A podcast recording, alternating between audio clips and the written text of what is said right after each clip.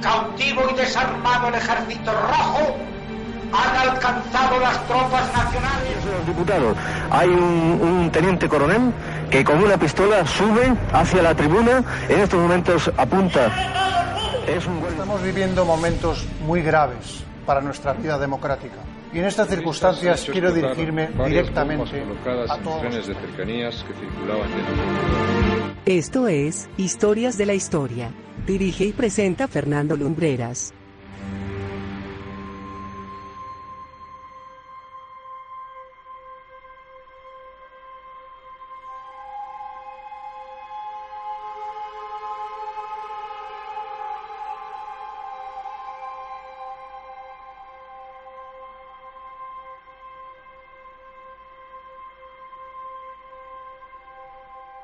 Muy buenas noches, bienvenidos amigos a un nuevo programa de Historias de la Historia aquí en la sintonía de Viva. Esta noche movemos los engranajes de nuestra máquina radiofónica del tiempo y viajamos a un país al que ya nos hemos referido en más de una ocasión. Pocos sucesos se han contado menos en las escuelas de Europa como la Revolución Mexicana y hoy era de justicia traeros una de esas biografías de un hombre que, aunque mm, lo conocemos de sobra, al menos nominalmente, no es tan conocido en cuanto a los detalles de su biografía. Su apellido ha dado origen a uno de los movimientos más reivindicativos del México del siglo XX y pronunciarlo aún trae esas connotaciones de lucha con las que su propietario vivió y murió. Esta noche, en Historias de la Historia, os hablamos de la vida de Emiliano Zapata.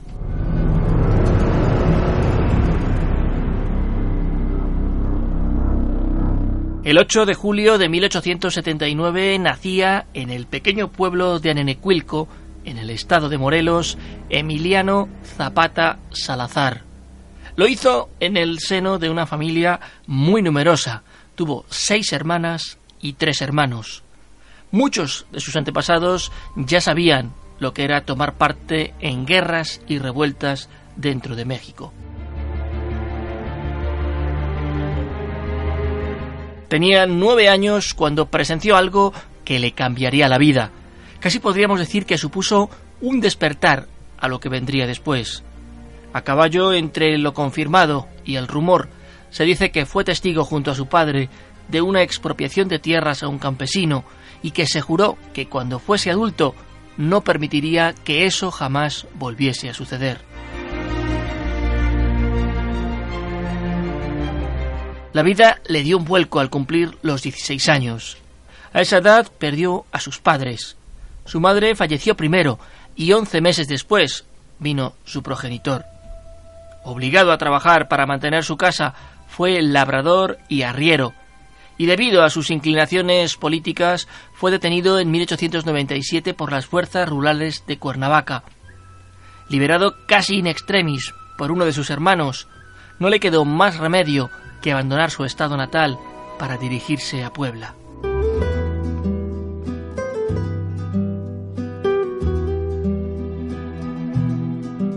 La defensa de la tierra fue, sin duda ninguna, la gran obsesión de un emiliano que vivió en primera persona el caciquismo de ese México profundo, rural y campesino.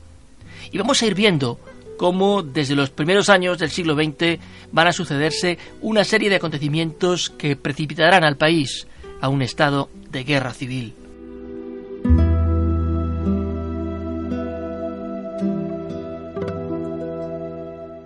En 1906 asiste a una reunión de campesinos que se habían reunido para defender sus tierras y es detenido, condenándosele a reclutamiento forzoso.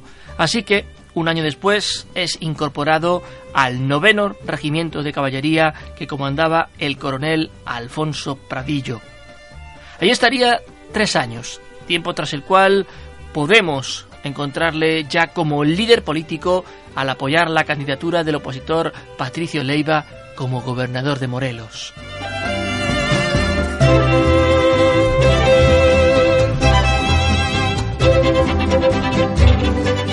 En ese mismo 1902 ya fue nombrado jefe de la Junta de Defensa de las Tierras de Nenecuilco, Villa de Ayala y Mojotepec.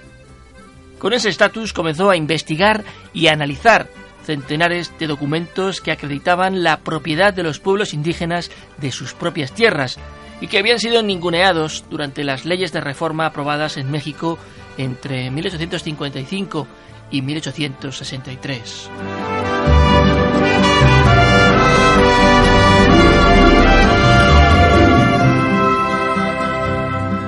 de nuevo, la maquinaria del Estado apareció y fue nuevamente obligado a ingresar en el ejército, esta vez como soldado raso.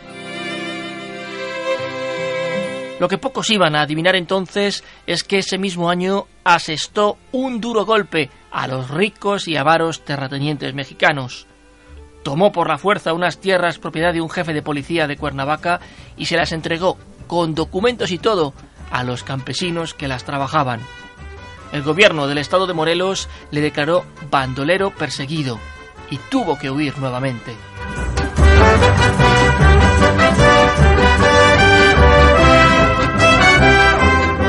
...1910 fue un año convulso para la historia de México. La revolución se había iniciado con el llamado Plan de San Luis y Francisco Madero se había erigido en jefe de ese movimiento de índole popular. Ese mismo año se acordó el uso de las armas para presionar al gobierno y hacerle ceder. Sin embargo, no sería hasta un año después, concretamente hasta el 10 de marzo, cuando se proclamó en público todo el ideario revolucionario con la consiguiente represión por parte de las fuerzas de orden público.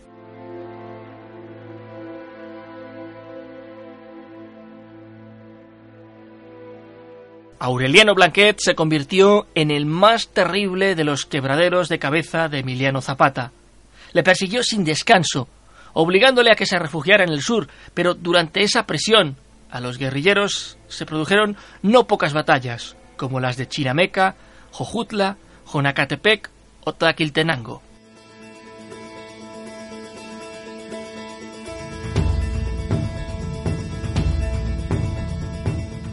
Emiliano estableció su cuartel general en Cuautlixco. Desde allí se encargó de comandar milicias que asestaban pequeños golpes al ejército mexicano, concretamente al quinto regimiento que comandaba Eutiquio Munguía. El avance de los revolucionarios es, en esta fase de la guerra, imparable. El 2 de abril de 1911 inicia la toma de los principales bastiones del Estado mexicano de Puebla y consiguen tomar la capital, del mismo apenas un mes después.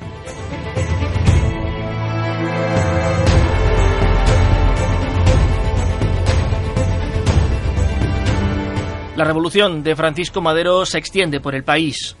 Con la derrota de los partidarios de Porfirio Díaz, Madero pensaba que ya se podía trabajar en un nuevo orden social, pero Emiliano Zapata le recordó que el origen de la revolución era reivindicar también la posesión de la tierra a aquellos a quienes les pertenecía legalmente. Seguramente ninguno de los dos era consciente entonces, pero se estaba sembrando el germen de un cúmulo de desencuentros entre ambos. Fruto de esos desencuentros, el presidente interino Francisco León de la Barra envió a dos de sus mejores generales para tratar de forzar a Zapata a la rendición. No lo consiguió.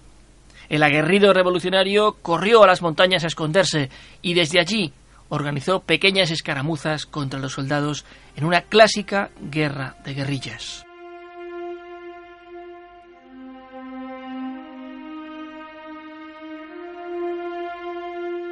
Con Francisco Madero en la presidencia de México, Emiliano Zapata pensó que pese a sus diferencias podría tener un aliado con el que dar un poco más de alcance a sus ideas muy criticadas entonces por la prensa conservadora de la época. Los dos se reunieron en el Palacio Nacional. Como pago a los servicios prestados, Madero ofreció a Emiliano una hacienda en el estado de Morelos, que él, por supuesto, rechazó.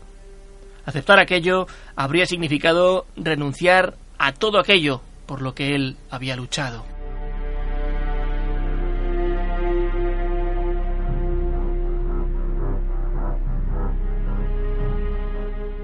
Absolutamente distanciado del que un día fuese su amigo, Zapata lanza el Plan Ayala como documento en el que centra su ideario revolucionario, ninguneando al propio Madero y reconociendo a Pascual Orozco como líder de la Revolución Mexicana.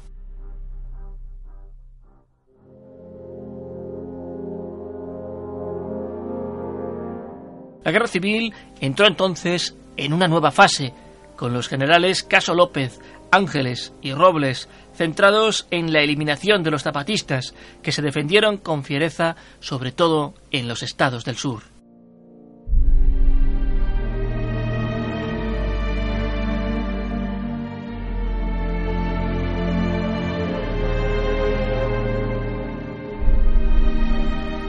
El 22 de febrero de 1913 muere asesinado Francisco Madero y es sustituido por Victoriano Huerta, lo que acrecenta la intensidad de la guerra.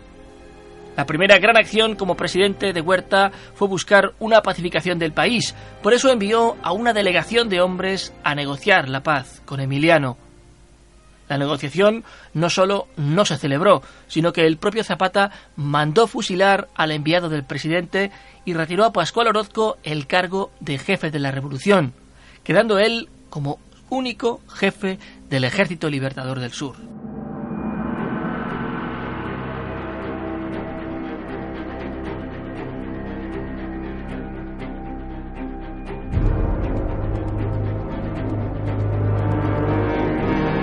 En los primeros meses de 1914, el ejército zapatista estaba formado por cerca de 27.000 hombres y tomaron importantes ciudades como Jonacatepec o Chilpancingo.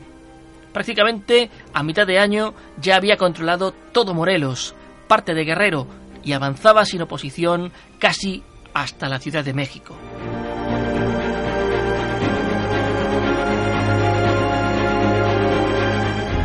En septiembre de ese año, el presidente Venustiano Carranza intenta una nueva negociación casi a la desesperada con el propio Zapata. La única condición que imponía el caudillo sureño era la aplicación del Plan Ayala, el verdadero germen de la revolución que se había iniciado. Los emisarios presidenciales no pudieron hacer nada para hacer cambiarle de opinión.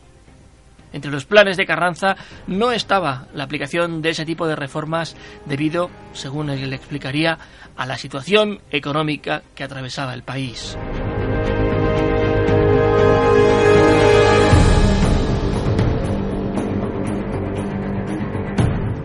La Revolución Mexicana estaba sustentada en tres grandes grupos que se reunieron en la ciudad de Aguascalientes entre octubre y noviembre de 1914 para unar propuestas de cara al movimiento y al futuro que estaba por llegar. Es en esta parte de la historia donde aparecen otros nombres legendarios como Pancho Villa, Manuel Santibáñez o Paulino Martínez. Emiliano no acudió a aquel encuentro en la ciudad mexicana. Villa comandaba la División del Norte y Zapata el Ejército del Sur. Ambas armadas entraron juntos en la capital mexicana. Fue el gran triunfo revolucionario, pero también marcó el lentísimo inicio de su declive.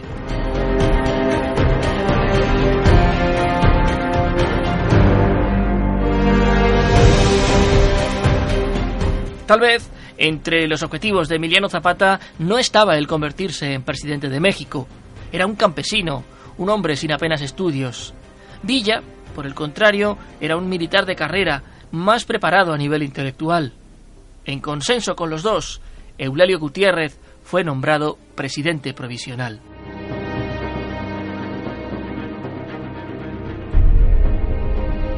La guerra continuaba al margen de los movimientos políticos en la capital. El general Álvaro Obregón comenzó a ganar terreno a los zapatistas recuperando Puebla en 1914 la campaña de este militar mexicano también le arrebató terreno y prácticamente dejó diezmadísimo al ejército de Francisco Villa. A finales de ese 1914, Cuernavaca, la capital del estado de Morelos, cayó definitivamente en manos de los constitucionalistas.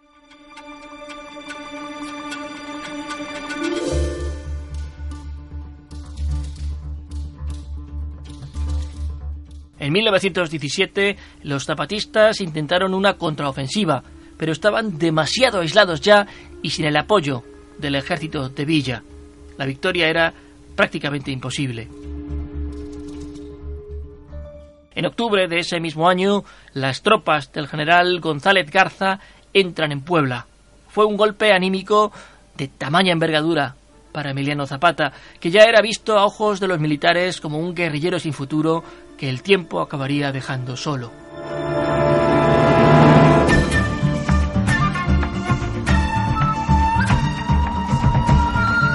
Uno de aquellos militares era Jesús Guajardo, y realizó una hábil maniobra que asestó el golpe definitivo al movimiento revolucionario. Hizo creer que se hallaba descontento con el gobierno y que estaba dispuesto a entregar armas a los rebeldes para continuar con la lucha. Por hacer, incluso fusiló a varios soldados suyos para hacer creer a Zapata que había intención seria de unirse a su lucha.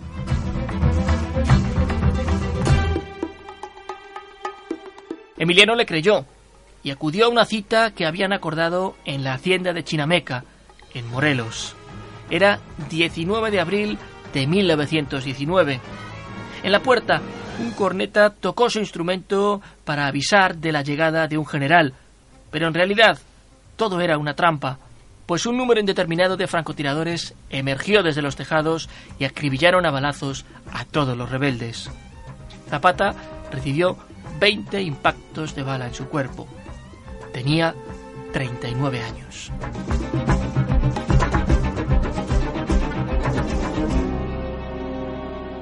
Tras su muerte, la lucha continuó, aunque con menor intensidad, hasta que el movimiento quedó desintegrado, bien porque muchos de sus hombres se unieron a otras causas o porque fueron asesinados por propias maniobras del gobierno.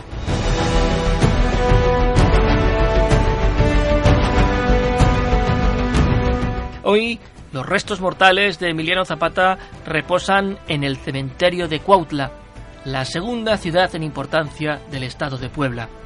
Pueden visitarse el lugar de nacimiento o el de su muerte, con un importante archivo fotográfico y documental.